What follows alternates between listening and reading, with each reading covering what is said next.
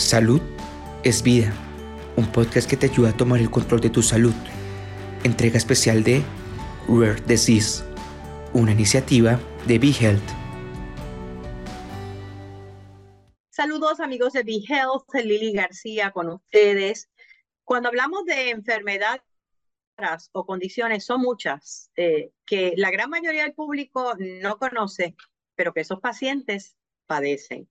Y es bien interesante porque hay una organización con sede en Bélgica, europea, eh, de nombre Eurordis, cuyo trabajo es dedicarse a la divulgación de lo que son estas enfermedades. Y todos los años hacen un, premio, un certamen, que se llama el Black Pearl Awards o, la, o, los premios de la perla negra. Y una de esas categorías es la categoría de social media, ¿verdad? De, de redes sociales, de cómo tú como influencer puedes dar a conocer estas condiciones. Y la galardonada este año es Boricua. Eh, y la tenemos con nosotros desde Londres. Bienvenida Nicole Facio a Be Health y gracias por estar con nosotros. Gracias Lili por tenerme, un, un honor. Eh, lo cierto es que Nicole no solo se gana este, este galardón por el trabajo que hace de crear conciencia sobre todas las condiciones raras, pero especialmente la que ella padece, que es linfedema, yo nunca había escuchado de ella. Em, tengo más o menos idea, quiero que nos expliques, eh, no sé lo que estás padeciendo, pero te ves espectacularmente bella. Gracias. Pues, así que eh, cuéntanos. De hecho, linfedema no es una condición rara. Lo que es raro es el linfedema primario, y puedo explicar un poco más al respecto. Y específicamente la razón por la que yo tengo linfedema primario. Em, pues yo nací con un eh, desorden genético que se llama, le, conocen ahora, de hecho la, la, clasificación de este desorden genético es muy reciente en los últimos cinco años, se llama Wild Syndrome, como, wild, como, salvaje. como salvaje, pero no es por nada de salvaje, sino son por sus siglas W-I-L-D. Entonces, el, el síndrome causa un, un problema genético, pero del sistema linfático. Es decir, que la mal, causa una malformación eh, nada, del, del, sistema en general. Y porque el sistema linfático, que es muy importante distinguir, es el que se encarga, es con el sistema, parte del sistema circulatorio, en sacar, como por decirlo de manera más simple, porque es un es un sistema muy importante y bastante complejo. Bien Pero de complejo, muy complejo, es, es, es, parte del sistema inmune, es parte del sistema circulatorio, vascular, eh, toma parte del sistema digestivo de, también. Y al estar mal formado, como se encarga de sacar los líquidos del cuerpo, lo que pasa es que entonces los líquidos, pues en, en términos simples, se estancan. Eh, y ese, esa acumulación de líquido crónica causa una inflamación crónica y esa inflamación crónica se conoce como linfodema. Entonces, el linfodema puede ocurrir por dos vertientes grandes, la, la que se llama primaria, que es la que yo tengo, eh, pero dentro de esa primaria puede haber distintas categorías. Eh, una de ellas, malformaciones genéticas, que es la mía, y es la más rara, es la más extraña. O sea, se categorizan como, como enfermedades raras, como rare diseases, para Eurodis son, es una enfermedad que menos, una, una de cada dos mil personas padezcan, que es muy poco. Ok, es poco, sí. Sí, en el, en el, en el WHO, en el, Health World Organization, dicen que es una de cada mil que las consideran raras, pero dentro de eso también el Wild Syndrome está categorizado. Entonces, eh, nada, el, el, el, de cómo yo llego al linfodema, creo que es, por lo que me dan el premio de, de las enfermedades raras, pero da, mi fortuna es que no, no somos tan pocos los que tenemos linfodemas en general, porque hay otra vertiente que es el linfodema secundario, que es la que, la que más personas conocen, porque es la que está causada por un trauma, específicamente la mayoría de las personas traumas por cáncer. okay cuando te operan, por ejemplo, una mastectomía, dado el cáncer de seno, que es, es la razón, el cáncer con más casos de linfodema, eh, te quitan nódulos linfáticos, ese no, al quitarte nódulos linfáticos afecta el sistema, está, claro, generalmente en la axila. Exacto, en la axila están la mayoría de los nódulos, o sea, hay varias, hay como cuatro lugares del cuerpo que es como la, la casa principal de nódulos linfáticos, las axilas es uno de ellos. La axila.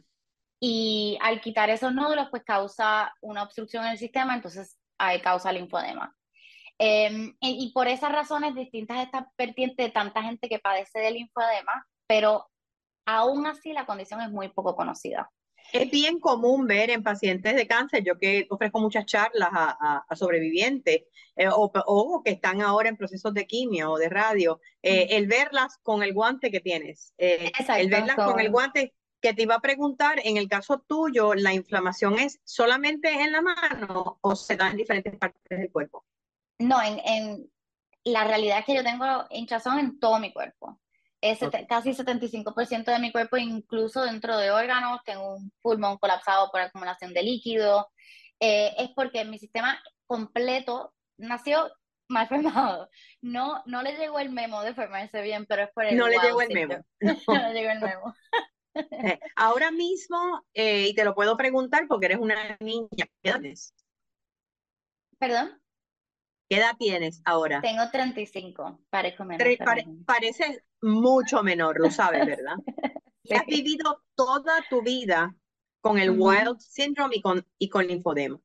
Sí. Eh, ¿cómo, ha sido ese proceso? Porque me imagino que a nivel, a nivel de tratamiento tiene que haber cambiado las cosas, porque la medicina ha avanzado muchísimo en los últimos 20 años.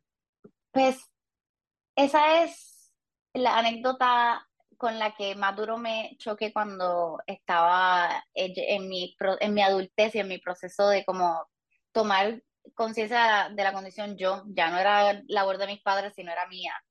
Y como tú dices, uno esperaría, yo eh, crecí en Puerto Rico toda mi vida, me traté en Puerto Rico, me traté en Europa, donde eh, son, son los expertos en la condición porque han desarrollado métodos de lo que todos conocemos como el masaje linfático, el método médico del masaje linfático que se llama el masaje linfático manual, que es específicamente bueno, se, se determina específicamente en médico y, se, y se, se, entrena no como masajista, sino como fisioterapista. Como fisioterapista, claro. Eh, ese tipo de tratamiento lo desarrollaron en Europa, en específicamente Austria, Alemania, Suiza, en esa región.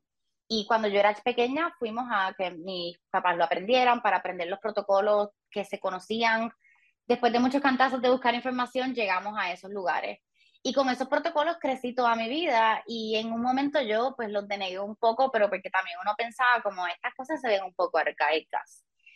Y me mudé a Nueva York por trabajo después de la universidad y pues uno diría, pues me muevo a Nueva York, voy a conseguir todo en la capital del mundo.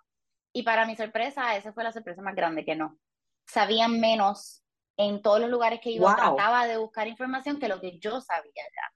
Y me di muy duro con la realidad de lo que que me, ya me habían contado que yo había escuchado, pero yo era muy niña, era muy inocente de pensar, ah, sí, eh, ¿cómo va a ser que yo, que vivo en Puerto Rico, conozco todas estas cosas y otra gente no las conoce? Y en o sea que te sorprendió muchísimo ese desconocimiento en una ciudad como Nueva York, ¿no?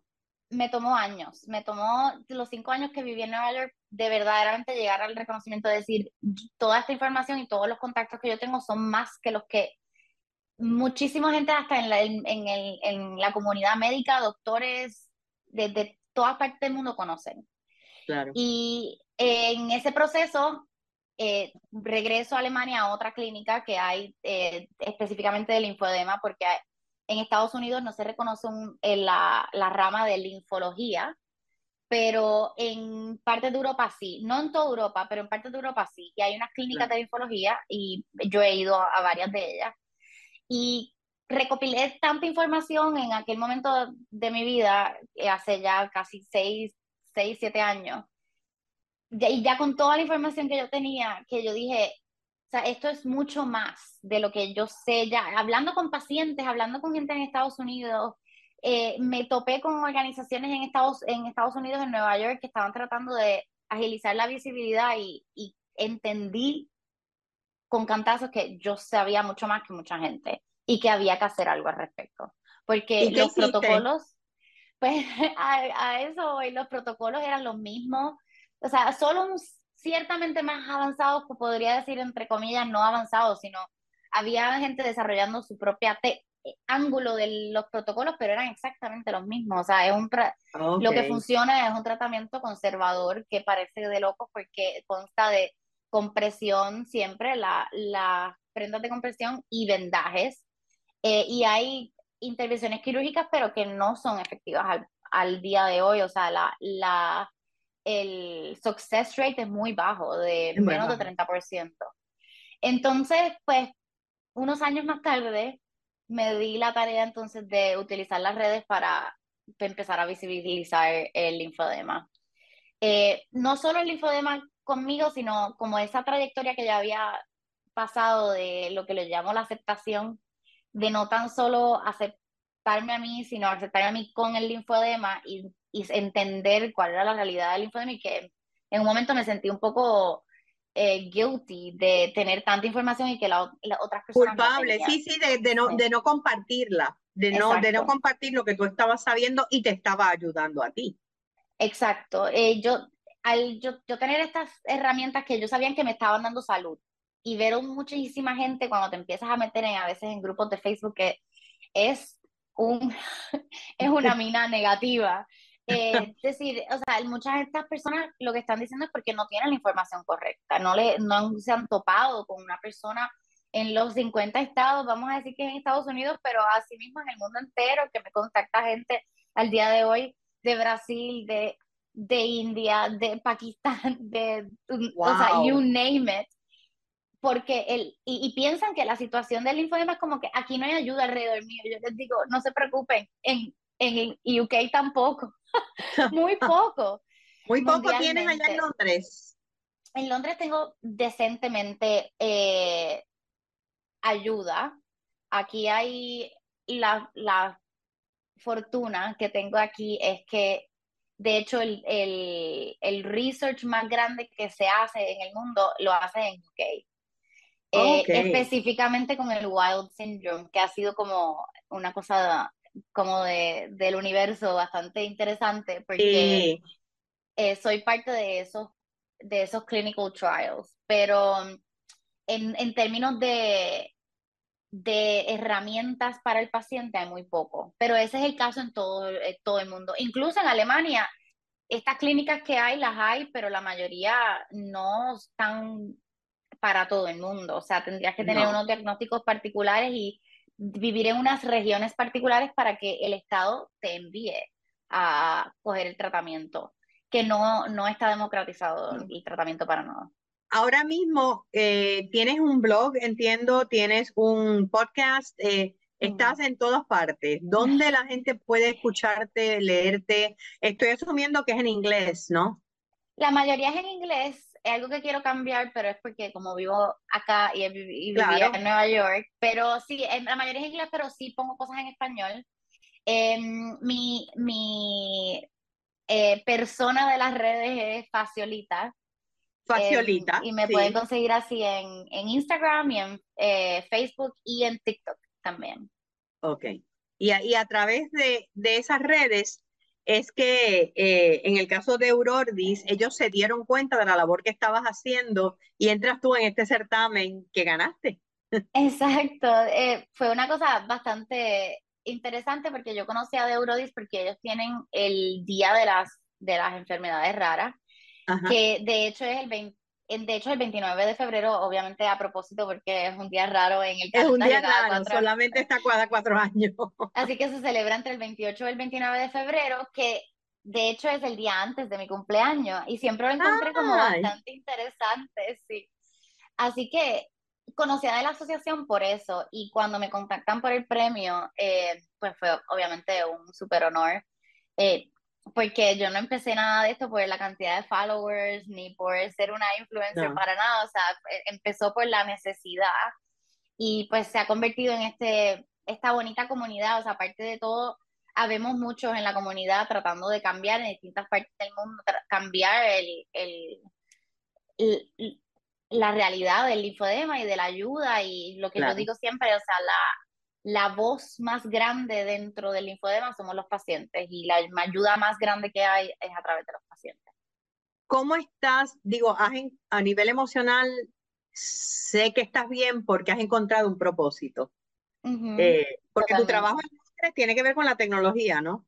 Sí, estoy en la tecnología, no tiene nada que ver con esto. Bueno, un poquito, eh, pero nada, pero no tiene que ver con social media. Eh, eh, no tiene que ver con social media, pero a través de social media has encontrado el propósito para visibilizar esta condición. Pero físicamente, ¿cómo estás en estos momentos y cuáles son los retos mayores? Pues estoy bien, gracias a Dios. creo que, es, como te decía, de, de una manera yo siempre tuve las herramientas porque pues tengo unos padres verdaderamente fabulosos que cuando yo era pequeña movilizaron el mundo y me consiguieron pues los protocolos y para mi sorpresa son los mismos. Así que fue como un reajuste hace años y decir, no, esas cosas que yo pensaba que serán un poco tontas o un poco absurdas, verdaderamente son las que funcionan. Y creo que no era solo, no, no, es, no era solo yo, creo que muchos pacientes se chocan con la realidad de que esa, esa va a ser su vida. Entonces, ponerme con presión todos los días, que tengo que estar pendiente a, a, a, niveles de hinchazón, cómo manejo mi vida alrededor de lo que está pasando en mi cuerpo. Y al adoptar todos esos protocolos, verdaderamente que, y entenderlos que, pues, que, que, sí, esa era mi vida, pero solamente necesitaba pues ajustar mi vida a lo que era el linfodema, pero que podía vivir una vida, vamos a decir, pseudo normal, pues una vez pude como conectar esas, esos puntos en mi cabeza, todo cambió porque no estaba, no me sentía que, que el linfodema era un pesar en mi vida, sino que, que esto era lo que, las cartas que me habían tocado y que eh, estaba bien eh, eh, ajustar lo que tenía que ajustar para vivir con el linfodema. O sea que pasaste, pasaste de, de una victimización a ser sobreviviente. Básicamente, básicamente sí. De, lo que yo digo, o sea, eh, como siempre, o sea, yo veía las, las medias y los guantes de compresión y no podía, era como ver al demonio. Yo no puede ser, yo no me quiero poner eso. Y al revés, o sea, cambias la perspectiva y dices, en lo contrario, o sea, si esas cosas no existieran, yo no estaría bien. O sea, gracias a, a, las, a las medias, a, las, a las herramientas que existen, aún sean los vendajes que no son los más glamorosos del mundo para nada, no se ven bonitos, al menos me dan salud. Y eso es como que el, el, el, el, mensaje que intento llevar muchas de las veces, que sí, o sea, no es fácil. Eh, es día a día, todos los días son diferentes, hay días que me levanto y no me siento bien y que tienes que manejar con lo que, los, como dicen en Puerto Rico, los tumbes de la vida.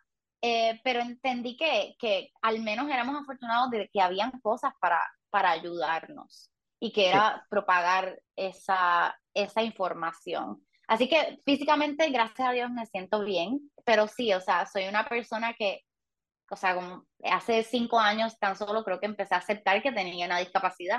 Sí tengo una discapacidad, o sea, eso no lo quita nadie y, y, y es, la, es la realidad, pero manejando mi discapacidad y día a día estoy bien. ¿Quién es tu apoyo? Eh, porque hay días que uno se cae. ¿Tienes círculos de apoyo, amistades allá? Porque obviamente tu familia no está en Londres, ¿no? Sí, sí, totalmente. Y, como digo, la comunidad, de, hay un tema eh, interesante dentro de cuando tienes algo raro, sea una enfermedad o cualquier cosa, un vínculo, un círculo familiar que no se denomina como normal, algo en tu cuerpo, algo en tu trabajo, lo que sea. Eh, siempre pensamos que estamos solos. Y al empezar a como a entender y a ver que no estás solo, eh, todo cambia porque tienes gente con quien eh, te, te, ¿cómo dice en español? Te, you relate to, o sea, te, Sí, sí, con quien relacionarse, y, sabes que hablan tu mismo idioma porque están pasando por lo mismo o lo han pasado. Exacto, y ya he recurrido, o sea, creo que soy una persona que hace muchos años entendí que no cojo las cosas muy en serio tampoco, es como, o sea, el, el, lo jocoso de la vida. Y o sea, he recurrido también a hacer videos jocosos como las cosas como absurdas que nos pasan con el linfodema. Y la gente lo aprecia, porque mucha gente es todo muy serio. Es como, qué tragedia, qué seriedad, yo, pero, o sea, dame un ejemplo, dame un ejemplo de algo que, que tú has tenido que ver y has escogido ver como algo gracioso. Bueno, no es que sea gracioso, pero por ejemplo, si te vendas todos los, por las noches, o sea, el protocolo dice que te vendes por las noches específicamente, no porque sea más efectivo o nada, sino porque durante el día nadie se quiere vender. Seguro. Eh, eh, si vas al trabajo, si vas a, a, a donde sea. Eh, así que pues te, te, dicen que te vendes por la noche para que tengas compresión de noche y por lo menos aproveches eso, pero el problema es que eso interviene mucho con tu sueño. Así que si te vendas mal, ah. pues se te duerme el pie y te levantas te levantas como, ah, me vende mal, y te levantas con ese pie que te, y tú te quieres cortar los vendajes en el medio de la noche, pero la gente lo ve como esta tragedia, es como que, ay, Dios mío, que me duele tanto que no puedo hacer, que la realidad es que no pasa nada, el vendaje es muy apretado, no te va a hacer daño porque te vas a levantar, el, el te lo vas a quitar. Pero no, em, eh, he hecho videos así como loca tratando de quitármelo, cortando los vendajes que no he hecho, pero sí. Eh. qué, qué maravilloso que has podido, eh, con algo que es tan difícil, hacer mm. tanto con tu vida. Terminaste de estudiar, te fuiste a Nueva York a trabajar, ahora estás trabajando en Londres, ya como dices, eres, eres ciudadana, ¿verdad? De Gran Bretaña. y has hecho un círculo, no solamente local, sino a nivel internacional de personas que te siguen. Así que Nicole, muchas felicidades por este premio. Puerto Rico se siente bien orgulloso de ti. Gracias, eh, lo aprecio y gracias a los puertorriqueños que votaron, porque gracias a los puertorriqueños fue que gané. Sí, bueno, claro, o sea, nosotros boricua hasta en la luna y tú lo sabes. Mm, Así que te deseamos mucha salud y que, y que sigan trabajando con estos trials, ¿verdad? Estos, estos programas de investigación del Wild Disease o Wild Syndrome para que puedas en algún momento encontrar todavía alternativas mucho más sofisticadas y mucho más funcionales. Total, no, definitivamente. Y que la sigan en Faciolita. Faciolita en todas las redes y Normal Adjustments Podcast, eh, que también hay episodios en español y en inglés. Muchas bendiciones y mucha salud para ti, Nicole. Gracias, Lili. Y a ustedes, gracias nuevamente por acompañarnos y será hasta la próxima. ¿Te gustó el contenido? Recuerda que puedes seguirnos en tus redes sociales favoritas. Búscanos como BeHealthPR y no te pierdas nuestras actualizaciones.